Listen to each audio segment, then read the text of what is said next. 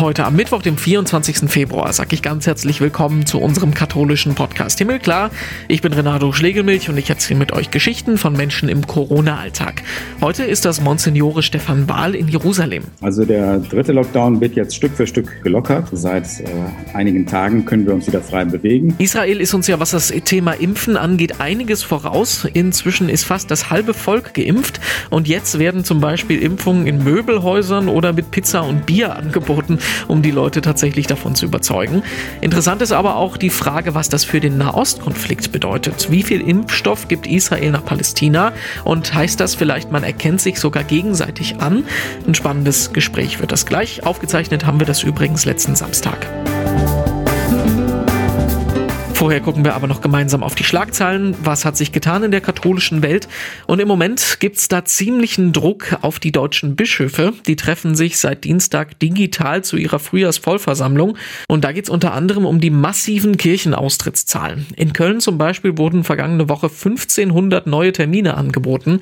Und die Nachfrage war so groß, dass die Server des Amtes tatsächlich zusammengebrochen sind. Offiziell soll es nicht um Köln gehen, aber inoffiziell ist das natürlich eines der großen Themen. Übrigens soll bei der Bischofskonferenz auch ein neuer Sekretär oder eine neue Sekretärin gewählt werden. Vorgänger Hans Langendörfer hatten wir ja vor zwei Wochen hier im Podcast.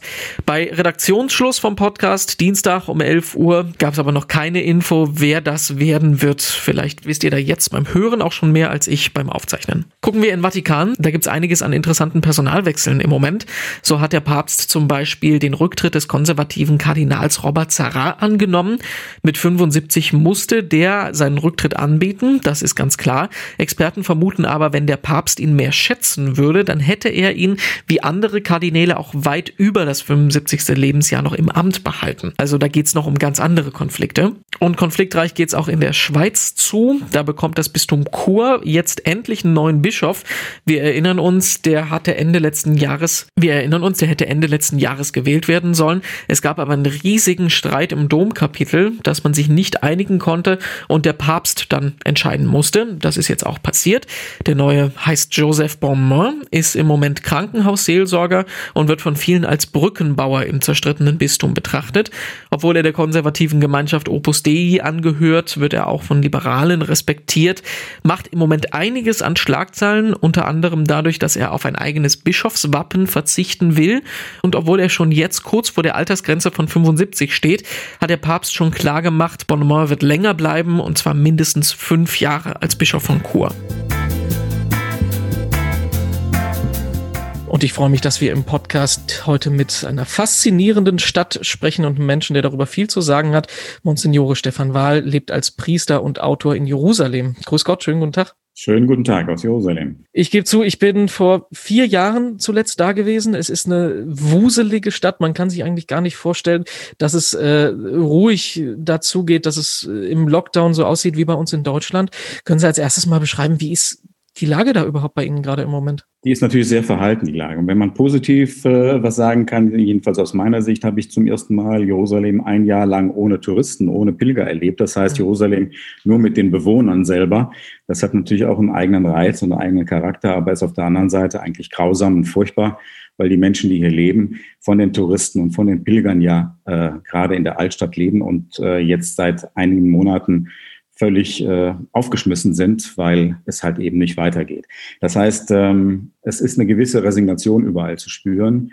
Äh, man futtelt sich so durch, äh, man äh, hangelt sich von Lockdown zu Lockdown. Mittlerweile haben wir ja drei hinter uns. Und äh, das Schwierige ist, es gibt keine Perspektive. Keiner weiß genau, wann geht es weiter. Ne? Wann kommen wieder Pilger? Wann können wir die Geschäfte wieder aufmachen? Wann können die Guides ähm, wieder mit ihren Führungen beginnen? Wann äh, kann ich endlich aus der Versicherungsleistung, die ich vielleicht noch bekomme, um die Zeit zu überbrücken, raus und kann wieder was Richtiges verdienen. Umso schlimmer ist es natürlich für die Leute, die keine Jerusalem-ID haben, das heißt, die aus der Westbank sind äh, oder aus Gaza, denen diese Versicherungsleistungen nicht zukommen, äh, die müssen auch täglich darum kämpfen, äh, wie sie über die Runden kommen. Das merke ich auch bei den Angestellten, die wir haben. Das heißt, Sie sind ähm, im kompletten Lockdown im Moment oder können die Geschäfte einzeln dann doch aufmachen gerade? Also der dritte Lockdown wird jetzt Stück für Stück äh, gelockert. Also seit äh, einigen Tagen können wir uns wieder frei bewegen. Das heißt, äh, es gab ja eine Ausgangssperre quasi, quasi äh, ein Kilometer, also 1000 Meter dürfte man sich äh, entfernen. Das ist jetzt weg. Und ähm, für Sonntag ist angekündigt, dass auch wieder die äh, Geschäfte über Lebensmittel hinaus, Museen etc., dass die geöffnet werden und dass man da wieder hin kann. Ähm, allerdings solche Sportveranstaltungen oder Fitnesscenter, Schwimmbäder, die werden nur geöffnet für Leute, die schon geimpft sind. Das heißt, es wird jetzt einen grünen Pass geben, einen Green Pass, ähm, der den Leuten gegeben wird, die die zweite Impfung hinter sich haben, die dann halt eben mehr tun können als diejenigen, die ähm, halt eben diese Impfung noch nicht haben. Für uns zum Beispiel äh, sehr gut jetzt oder einen Schritt weiter ist, dass äh, äh, seit gestern die Beschränkung aufgehoben ist äh, für Gottesdienste. Das heißt, dass man ab jetzt wieder äh, mit zehn Leuten äh, innerhalb eines Raumes und 20 Leuten außerhalb eines Raumes Gottesdienst feiern kann, was zum Beispiel dann die schöne Folge für die Erlöserkirche hat, die evangelische Gemeinde, deutsche Gemeinde hier in Jerusalem, die bis jetzt immer ähm, Gottesdienst im Internet gefeiert hat, dass sie am Sonntag wieder einladen kann in den Kreuzgang und dort Gottesdienst draußen feiern kann. Also da gibt es Stück für Stück Erleichterung. Impfen ist ja der Grund, weshalb wir heute sprechen. Ähm, Israel ist, äh, hat im Prinzip, wenn man das mit Deutschland vergleicht, paradiesische Zustände. Sie haben vier Millionen Menschen schon impfen können. Äh, 45 Prozent der Bevölkerung sind das. Inzwischen muss der Staat sich fast schon auf die Suche machen nach Menschen, die äh, geimpft werden wollen, äh, um die ganzen Impfdosen noch verteilen zu können. Erstmal konkret gefragt, haben Sie sich selber schon impfen lassen können und wie war das? Also ich bin jetzt zum ersten Mal geimpft. Ähm, das ist im Grunde genau, äh, wie Sie sagen, eine ganz bizarre Situation, ähm, dass auf der einen Seite wir ja in Deutschland das Problem haben, dass zu wenig Impfdosen da sind. Also meine Mutter zum Beispiel äh, ist 85, die ist jetzt Gott sei Dank letzte Woche mal geimpft worden, aber ist schon zweimal verschoben worden, weil nichts da war. Und äh, ich bin am letzten äh, Dienstag geimpft worden auf äh, Hinweis äh, eines israelischen Freundes, dass äh, am Rathaus drei Tage lang jeder kommen konnte, wer wollte und sich äh, impfen lassen konnte. Egal, ob er Versicherung hat, äh, wie alt er ist. Also man stellte sich einfach an. Und wenn man sich vorstellt, ähm, wenn so eine Einladung wäre, bei uns in Deutschland wäre es wahrscheinlich eine Riesenschlange, mhm. äh, wo man dann Stunden warten müsste, bis man dran kam. Ich habe noch keine zehn Minuten gewartet. Das heißt, äh, ähm, die haben eher das im Moment das Problem, dass der Rest, der noch nicht geimpft ist, wirklich zur Impfung geht. Ne? Also das war überhaupt kein Problem, ist ganz schnell passiert und äh, jetzt muss ich nur abwarten zur zweiten Impfung. Und äh, ist natürlich, gebe ich frei zu, ein gutes Gefühl, dass man das hat. Ähm, vor allem, weil ich ja niemand was wegnehme. Ne? Das ist, äh, ist kein Privileg, mhm. ist auch kein Priesterprivileg oder sonst was, gar nichts, sondern das kann jeder, der im Land ist sogar die äh, Illegalen in Tel Aviv werden geimpft. Und Sie haben diesen grünen Pass schon ähm, angesprochen. Bekommt man denn dann erstmal ein Papier in die Hand oder bekommt man diesen Pass direkt oder, oder wie, wie wird das alles nachgehalten? Das weiß ich alles noch nicht. Also ich weiß nur, dass es, den, dass es diesen Green Pass jetzt gibt. Ab Sonntag soll es den wohl geben. Äh, und ich rechne mal damit, wenn ich die zweite Impfung habe, dass ich dann die Informationen bekomme. Bisher habe ich nur äh, eine SMS bekommen mit der Bestätigung, dass ich die erste Impfung habe und äh, mit dem Termin, wann ich bitte dann zur zweiten Impfung äh, erscheinen soll. Und ich denke mal, wie ich den Laden kenne, dass ich dann irgendwann doch die Nachricht bekomme, wo ich meinen Impfpass abholen kann. Oder vielleicht gibt es den da schon. Keine Ahnung. Jetzt ist Israel ein Land, was sich ähm, sehr gut organisieren kann. Ähm, das wissen wir, das haben wir auch mitgekriegt, dass Israel so als erstes Land letztes Jahr die Grenzen dicht gemacht hat. Ähm, die große Frage, die sich aber immer noch stellt, ist ja, was heißt das für äh, die Palästinensergebiete, Westjordanland, Gazastreifen? Werden dann die, die, die Impfstoffe mit denen äh, geteilt? Da gab es ja zum Beispiel äh, auch so eine, so eine Aufforderung der UNO, dass man da zusammenarbeiten soll, ne? Ja, die Lage ist noch sehr schwierig und äh, auch ähm, aus meiner Sicht jedenfalls, soweit ich Informationen habe, noch ein bisschen unübersichtlich. Was ich weiß, dass ähm, Israel mittlerweile an äh, Palästina äh, 2000 von 5000 versprochenen äh, Impfdosen geliefert hat, vor allem für medizinisches Personal, dass die damit anfangen und dass äh, Palästina selber 10.000 ähm, von diesen russischen äh, Impfstoffen, Sputnik mhm. 5, glaube ich, heißen die, äh, geliefert bekommen habe. Und zwar über den Ben Gurion Flughafen. Also es gibt da auch eine indirekte Zusammenarbeit. Aber das Verhältnis zwischen den Impfungen in Israel und Palästina ist natürlich noch enorm. Ja. Macht das denn alles die Lage noch ein bisschen angespannter äh, oder ist das Business as usual so in diesem Konflikt? Nee, das, äh, ich glaube, die, Spannung kommt da äh, sehr deutlich raus. Ne? Mhm. Wenn, die, wenn die Palästinenser äh, jetzt deutlicher, sage ich mal, Israel bitten darum, äh, Impfstoff, wenn sie zu viel haben, etc., rüberzuschicken, ähm, ist das indirekt auch eine politische Anerkennung. Ne? Das heißt, mhm. dass sie den, den, den äh, Israel äh, mehr anerkennen, als sie wollen, dadurch durch die Hilfeleistung. Umgekehrt, wenn die Israelis sagen, also komm, wir schicken euch viel mehr rüber, als wir haben, äh, als ihr habt, äh, den Rest, äh, der bei uns übrig bleibt, kann das wieder so interpretiert werden, dass äh, die Besetzer doch stärker auf das Land eingehen, ja. auf, die, auf die Autonomie eingehen, ähm, als es politisch vernünftig ist. Also da ist es wie eine Zwickmühle. Sie haben es gerade schon angesprochen, die Gottesdienste ähm, werden jetzt so langsam wieder geöffnet. Das ist ja auch ähm, eine ziemlich große Frage. Fastenzeit Ostern steht an. Äh, letztes Jahr das Osterfest äh, erstmals unter den ähm, Corona-Bedingungen. Weiß man denn schon, wie man damit umgehen wird? Weil es gibt ja zum Beispiel am Palmsonntag immer diese riesige Prozession, wo normalerweise Zehntausende Leute dran teilnehmen. Also ich habe noch keine ähm, entsprechenden Richtlinien jetzt äh, bekommen oder gesehen, wie das aussieht, aber ich gehe davon aus, dass es keine Prozession gibt. Äh, mhm. letztes Jahr hat es ja schon nicht stattgefunden und äh, das, das wird auch nicht sein. Also wir werden als, äh, als Christen sicher nicht da einen Vorwand liefern äh, für große Veranstaltungen, äh, weil das ja im Land eh sehr kritisiert wird. Wir hatten das Problem neulich, äh, dass es äh, zwei große Rabbinerbeerdigungen aus, von den Haredim, also von den Ultraorthodoxen gegeben hat in Jerusalem, wo 10.000 ja, sich versammelt haben und die Polizei einfach nur zuschaut, weil sie wusste, wir können nichts tun, sonst gibt es ein Blutbad. Ähm, also das wird, äh, werden die, die Christen, jedenfalls auch die, die katholischen Christen, werden sich da sehr zurückhalten und unser neuer Patriarch, den wir jetzt haben seit Ende des Jahres, ähm, ist da eigentlich sehr bekannt dafür, dass er sehr klug und sehr vorsichtig vorgeht.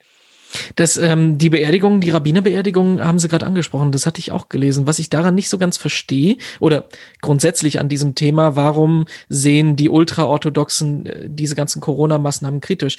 Das ist ja eigentlich keine Frage der Religion, ob man sich daran hält. Also gehört es zur Religionsausübung, dass man sich mit zehntausenden Leuten trifft? Oder warum sehen es gerade eben diese, die ultraorthodoxen Juden, warum sehen die das alles so kritisch? Was, was verstehe ich daran nicht?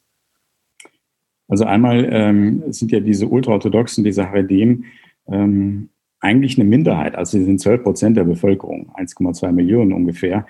Ähm, und sie haben natürlich eine ganz massive politische Bedeutung, weil sie immer das Zünglein an der Waage sind, äh, was äh, auch den neuen Wahlkampf angeht oder die neue Wahl auch angeht. Und das wissen sie. Ne? Und das gibt ihnen auch eine gewisse Autorität. Und deswegen ähm, haben sie auch, äh, was Ansagen von Seiten der Regierung oder des Staates angeht, sind sie immer sehr selbstbewusst und sehr vorsichtig. Und sie erkennen eher, sage ich mal, die Autorität ihres Rabbiners an, äh, als des Gesundheitsministers, ne? weil sie eh ein schwieriges Verhältnis zum Staat selber haben. Das ist ja auch das Problem mit Wehrdienst etc. pp.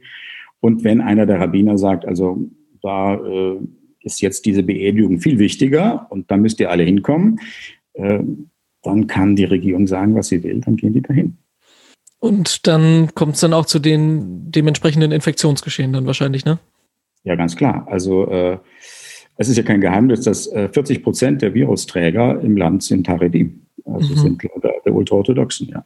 Also das ist massiv. Und mhm. äh, ich merke schon auch in den, in den Kommentaren in der Zeitung oder im Radio, dass die, die, der Ärger der säkularen Israelis natürlich steigt, immer mehr steigt, dass sie sagen, wir lassen uns von denen da an der Nase vorbeiführen, dann macht er nichts.